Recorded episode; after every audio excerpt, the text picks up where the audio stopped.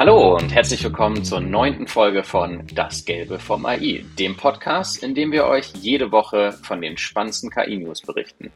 Wir sind Yvonne und Jean-Luc von Conversion Maker. Wir beschäftigen uns schon seit ein paar Jahren mit künstlicher Intelligenz und freuen uns, dass das Thema jetzt auch in der breiten Masse angekommen ist. Ja, hi Jean-Luc. Ähm, mega, dass du heute wieder dabei bist. Und natürlich auch Hallo an alle Zuschauer ähm, zu, zu Hause.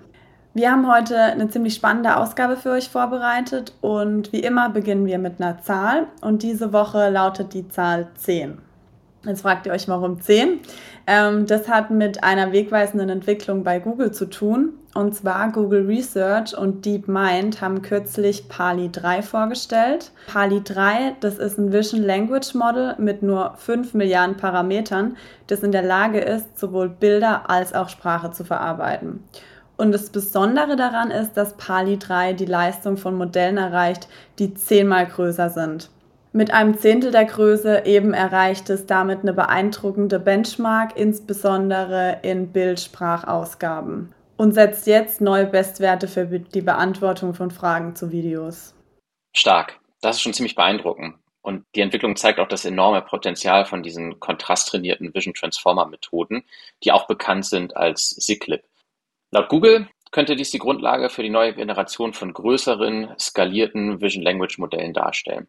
Und noch letzte Woche hat Bill Gates im Handelsblatt-Interview prognostiziert, dass sich unsere Fortschritte bei den Sprachmodellen auf einem Plateau befinden bzw. sich diesem Plateau nähern. Nach dieser Nachricht würde ich allerdings sagen, dass da noch viel Raum für Skalierung ist. Ja, dann würde ich sagen, machen wir direkt weiter mit spannenden Neuentwicklungen. Ähm, und hier bewegen wir uns in der Welt der 3D-Modellierung, wo ähm, 3D GPT gerade Wellen schlägt. Und wie der Name schon sagt, geht es hier um ein System, das 3D-Modelle aus Beschreibungen erstellt. Und durch den chatbasierten Ansatz ist die Anwendung einfacher zu bedienen und soll 3D-Assets schneller herstellen. Und dabei helfen jetzt KI-Agenten, die Modellierungen aufzuteilen und so die Prozessschritte passgenau auszuführen. Ja, schon Luc, was sagst du dazu? Bist du beeindruckt davon? Um ehrlich zu sein, ich bin noch nicht komplett beeindruckt, ähm, was dort möglich ist. Man kann das in Beispieldarstellungen, die die Forscher zur Verfügung gestellt haben, kann man sich das anschauen, was dort möglich ist. Ist ehrlicherweise ähm, schon ein spannender Ansatz ist allerdings auch erst der Beginn. Ich glaube, hier braucht man noch ein bisschen Imaginationskraft, um sich vorzustellen, was damit alles möglich ist. Und das ist dann auch so der nächste Schritt. Es muss jetzt jemand dieses Forschungsvorhaben aufgreifen und tatsächlich in Use Cases unterbringen. Die 3D-Welten, die man sich dort anschauen kann, die sehen eher aus, würde ich sagen, wie Computerspiele, die wir so aus den Anfängen der 2000er Jahre vielleicht noch im Kopf haben vielleicht auch schon Richtung 2010er Jahre. Das kann man fairerweise noch nicht vergleichen mit ähm, aktuellen Spielen, die im Grunde genommen der, der Realität schon super nahe kommen. Nichtsdestotrotz ist natürlich die Funktionalität oder die Möglichkeit, die sich ergibt aus diesen 3D-Welten, die in dem Moment modelliert werden, enorm gerade jetzt auch für typische Spieler, ähm, solche Single-Person-Spiele, wo ich quasi eine Person bin, ein Charakter bin, durch eine Welt durchlaufe, ähm, die sich jedes Mal neu ergibt. Also im Grunde genommen kenne ich dann nicht meine Open-World-Map, sondern die baut sich dann vor meinem Auge erst auf. Das Schöne ist auch, sie ist im Zweifel adaptierbar. Man sieht das in den Beispielen mit dem Prompt. Es lassen sich Wetterbedingungen, ähm, Jahreszeiten wie Blüte im Frühling oder Herbstlaub im Herbst lassen sich simulieren. Und das sind, glaube ich, Neuerungen, die wir so bisher nur schwierig umsetzen konnten mit den bestehenden Möglichkeiten. Aber wie gesagt, beeindruckend ist das erst, ähm, wenn es dann auch in die Realität Einzug erhält.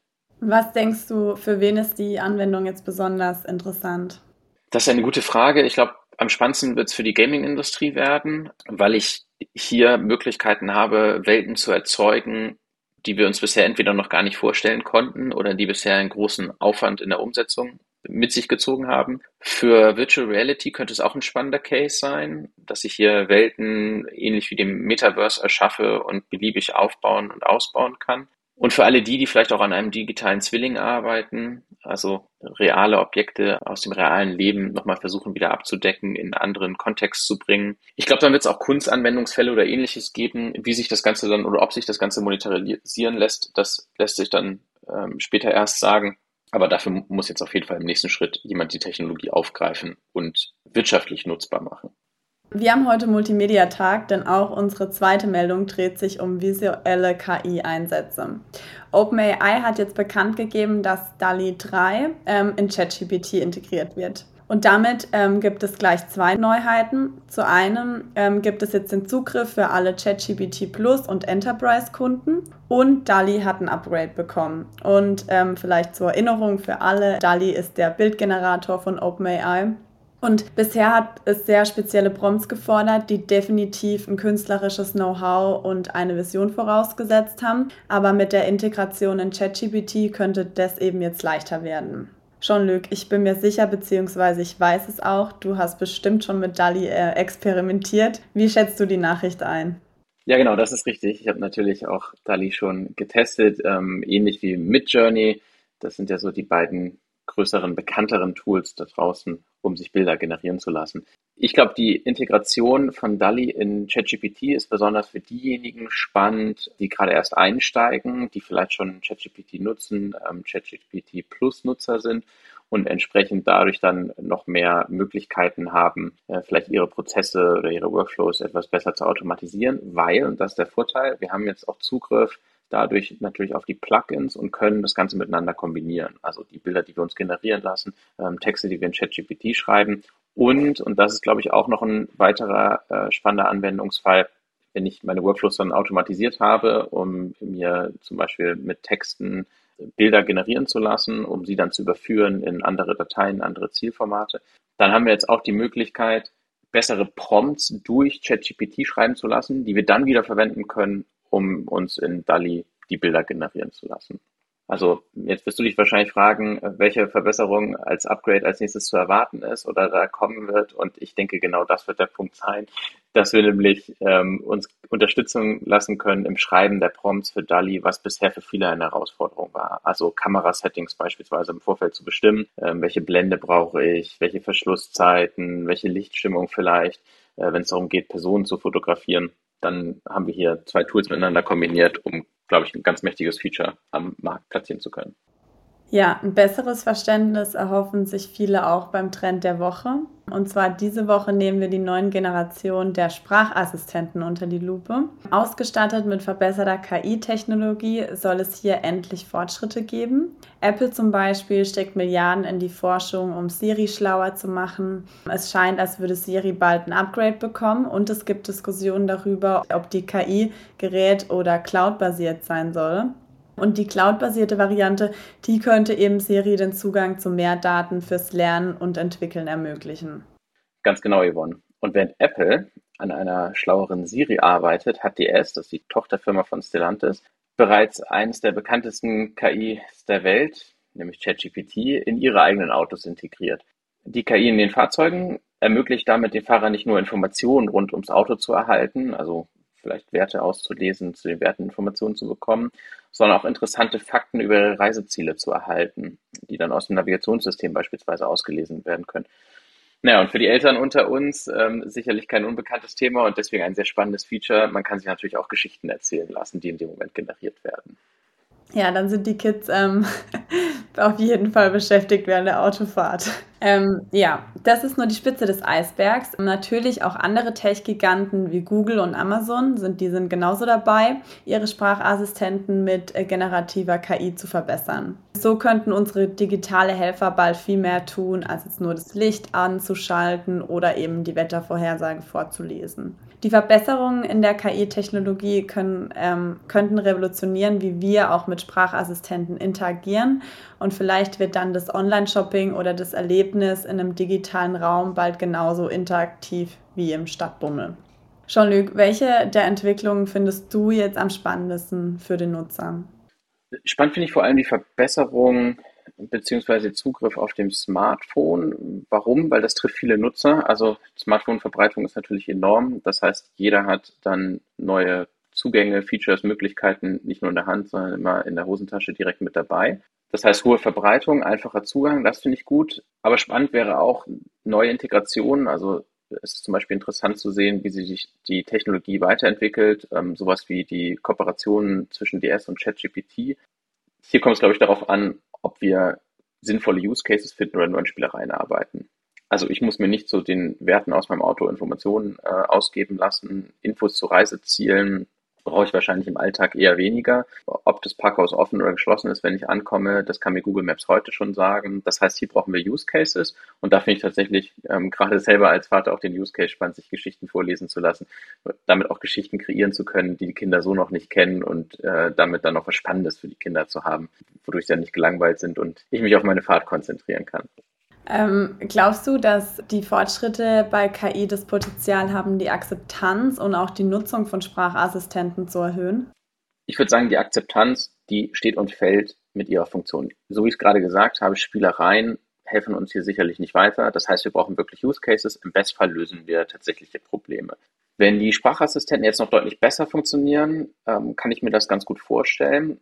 Denn auch hier gibt es immer noch Ausbaupotenzial. Ob dieses Ausbaupotenzial dann mit KI zu lösen ist oder auch anders ähm, zu lösen ist, das sei mal dahingestellt. Denn für die meisten User ist es tatsächlich nicht relevant, welche Technologie dahinter steckt und wie beeindruckend äh, oder wie fortschreitend diese Technologie ist, sondern eher, ob sie das hält, was sie verspricht. Und daran muss gearbeitet werden. So, und jetzt interessiert mich noch, welchen der Tech-Giganten du gerade beobachtest. Ja, das ist eine gute Frage. Ähm, die Infos zu den Tech-Giganten, die werden natürlich immer wie die Sau durchs Dorf getrieben. Das heißt, die bekommt man ganz gut mit. Das heißt, ich versuche mich weniger auf die Tech-Giganten zu fokussieren, sondern eher meinen Fokus auf Startups, auf neue Lösungen, die sie rausbringen, also wie sie bestehende KI nutzen, um konkrete Herausforderungen aufzugreifen und dafür spannende Lösungsansätze zu entwickeln. Es vergeht nämlich tatsächlich da draußen kein Tag, in dem wir nicht ein neues spannendes Tool, eine neue spannende Lösung in den sozialen Medien diskutieren und mitbekommen, ähm, oder auf entsprechenden Plattformen vorgestellt werden. Und das schaue ich mir immer genau, ganz genau an, überlege, welchen Mehrwert ich damit auch für mich ganz konkret im Alltag leisten kann oder auch zum Beispiel für unsere Zielgruppe bei Conversion Maker AI und ähm, ob es einen Business-Kontext gibt, also ob es quasi ein Geschäftsmodell dahinter steht oder ähm, ob das erstmal vielleicht nur auch ein Forschungsmehrwert ist, der da geleistet wird, so wie wir heute auch schon besprochen haben. Und dann müssen wir schau schnell schauen, ist es eine Spielerei, ist es wirklich ein Nutzen, äh, kann ich das Ganze adaptieren. Also mein Fokus weniger auf Tech-Giganten, eher auf die kleinen Startups draußen, die schnell neue Lösungen an den Markt bringen. Kommen wir zu unserem Quick News und damit auch zu unserer ersten Quick News für heute, neu für alle Motorradfahrräder, das virtuelle Probesitzen. Wir bleiben nämlich damit direkt beim Thema Fahrzeuge und äh, damit vom Auto zu den Motorrädern. Im Auto findet fast jeder oder jede die richtige Sitzposition und kann seinen Sitz einfach einstellen. Beim Motorrad sieht es allerdings anders aus. Hier muss alles exakt passen und die neue Webseite Cycle Ergo macht Motorradfahren jetzt die Auswahl leichter. Das virtuelle Probesitzen ist mit Hunderten von Modellen von insgesamt 65 Herstellern möglich und das Angebot wird auch ständig erweitert. Dabei suchen sich Nutzer ihr Wunschgefährt aus und geben ihre eigene Körpergröße sowie die Innenbeinlänge ein. Und dann zeigt einem ein Dummy anschließend auf einer Zeichnung die voraussichtliche Sitzposition mit den Abmessungen an. Genannt werden auch die mutmaßlichen Sitzhöhe, Hüft- und Oberkörperneigung sowie Kniewinkel. Ja, das alles sind zwar nur Schätzungen, die könnten aber interessant sein, um für Interessenten und Verkäufer das Leben einfacher zu machen und somit auch eine bessere Entscheidung zu treffen. Yvonne, fährst du eigentlich Motorrad und hast du schon mal ein neues Motorrad gekauft? Also ich muss sagen, nee, ich fahre kein Motorrad, ich bin da nur die Beifahrerin und dementsprechend habe ich auch noch nie Motorrad gekauft. Okay, spannend. Ich kann hier leider auch äh, nicht so beitragen. Ich bin selber kein Motorradfahrer, kann mir aber vorstellen, dass das schon ein interessantes und wichtiges Feature ist, dadurch, dass man natürlich beim Motorradfahren auch nicht so häufig die Sitzposition ändern kann und daher schon wissen sollte, wie man da sitzt. Aber Motorräder sind ja tendenziell eher Anschaffungen, die man sich persönlich anschaut, ähm, Probe fährt und darauf sitzt. Ähm, denkst du, dass mit solchen Angeboten äh, sich quasi in Zukunft da etwas verändern wird in der Art und Weise, wie wir Motorräder auswählen und Probe fahren? Also ich finde es ein spannender Ansatz. Ich glaube jetzt aber nicht, dass äh, sofort alle Leute nur noch ihr Motorrad online kaufen und nicht mehr in den Laden gehen, um es eben beispielsweise auch zur Probe zu fahren. Ähm, ich glaube, es ist ein guter Ansatz, um sich vorher online einfach mal besser zu informieren, um vielleicht in den Laden zu gehen und zu sagen, hey, ich habe mir da online schon ein paar äh, Modelle angeguckt, die könnten vielleicht relevant für mich sein, um einfach so die Auswahl ein bisschen einzugrenzen. Aber dennoch bin ich einfach der Meinung, dass die Leute trotzdem noch in den Shop gehen und sich da das Motorrad dort kaufen, weil es ja auch eine Rieseninvestition ist. Ich glaube aber auch für andere Märkte könnte vielleicht der Ansatz ähm, interessant sein. Wenn wir jetzt zum Beispiel auf den Fahrradmarkt gucken, da gibt es jetzt schon ein paar Hersteller, die wirklich ihre Fahrräder nur online und nicht über Zwischenhändler beispielsweise verkaufen oder nur vereinzelt Pop-up-Stores haben und viel über online geht. Und da kenne ich mich jetzt selber aus und weiß, dass es eine Herausforderung ist, ähm, die passende Rahmengröße beispielsweise auszuwählen. Und das könnte für mich beispielsweise vielleicht in Zukunft auch noch noch ein Use Case sein, wo man sagen kann, okay, man kann die Größe nochmal eingeben, kann mehrere ähm, Informationen über sich bereitstellen und dann wird schon gesagt, hey, die Fahrräder sind für dich relevant, die passen zu deiner Körpergröße. Das wäre jetzt für mich ein Use Case. Beim Motorrad bin ich leider ähm, etwas raus. Das kann ich gut nachvollziehen. Bei Fahrrädern, das kann ich tatsächlich nur unterstreichen, gerade auch für Kinder. Ähm, wir sind gerade dabei gewesen, ein Kinderfahrrad auszusuchen für die Weihnachtsmann-Wunschliste und da ist Rahmengröße nicht gleich Rahmengröße. Von daher, das muss man schon Probe sitzen. Ne? Spannend. Kommen wir zur zweiten News. Der Einsatz von KI ist im Marketing bereits omnipräsent. Und damit kommen wir dann zu weiteren erfolgreichen Einsätzen von KI. Laut einem Bericht von Twilio ist ein erheblicher Teil der Marketingbranche auf den KI-Zug aufgesprungen. Fast 90 Prozent der befragten Unternehmen nutzen KI in ihren Marketingstrategien und viele planen, ihre Investitionen im nächsten Jahr zu erhöhen. Generative KI-Chatbots scheinen hierbei eine große Rolle zu spielen. Yvonne, wie siehst du die rasche Annahme von KI im Marketing? Überrascht dich die Adoption Rate? Überraschen tut es mich jetzt nicht. Okay, dass es 90 Prozent sind. Ich glaube, das muss man jetzt einfach in Relation sehen, dass da vielleicht auch nicht alle Unternehmen befragt wurde, gerade so Mittelstände oder so. Aber ähm, ich muss sagen, mich überrascht jetzt nicht so sehr ich bin selber, ich komme selber aus dem Marketingbereich und äh, KI ist jetzt halt in aller Munde. Wir haben es auch vor diesem Hype schon im Marketing eingesetzt, bei Marketing Automation oder bei der Personalisierung. Also so krass neu ist es dann eben doch nicht. Deshalb setzen es auch schon viele ein. Jetzt kommen halt diese neuen Use Cases dazu, wie Textgenerierung. Man kann sich ähm, Gerade bei Ads kann man sich Inspiration holen oder vielleicht auch mal für Creatives verwenden. Also ich glaube, da ist auf jeden Fall noch Luft nach oben, wie man äh, KI einsetzen kann. Ähm, Gerade weil es darum geht, okay, man setzt jetzt nicht nur einfach ein, man muss auch den Anwendungsfall dabei haben. Ähm, deshalb glaube ich, ist da auf jeden Fall noch Luft nach oben.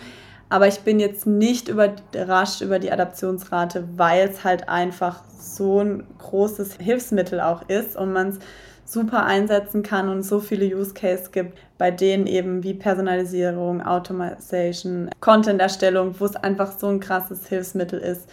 Und dann wäre man dumm, wenn man es nicht einsetzen würde, wenn man es gebrauchen könnte.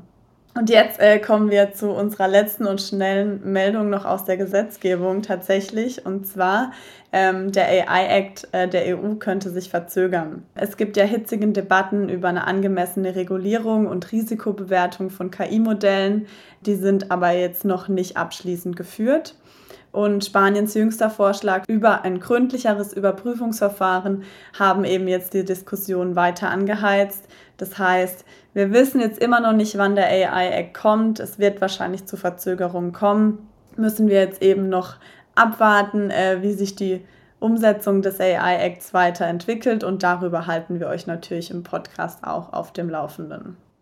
Damit vielen, vielen Dank an alle Zuhörerinnen und Zuhörer draußen. Bleibt gespannt, ähm, was sich nicht nur beim AI-Act in Zukunft tut, sondern auch bei allen anderen spannenden Themen rund um Startups und Anwendungsmöglichkeiten von KI.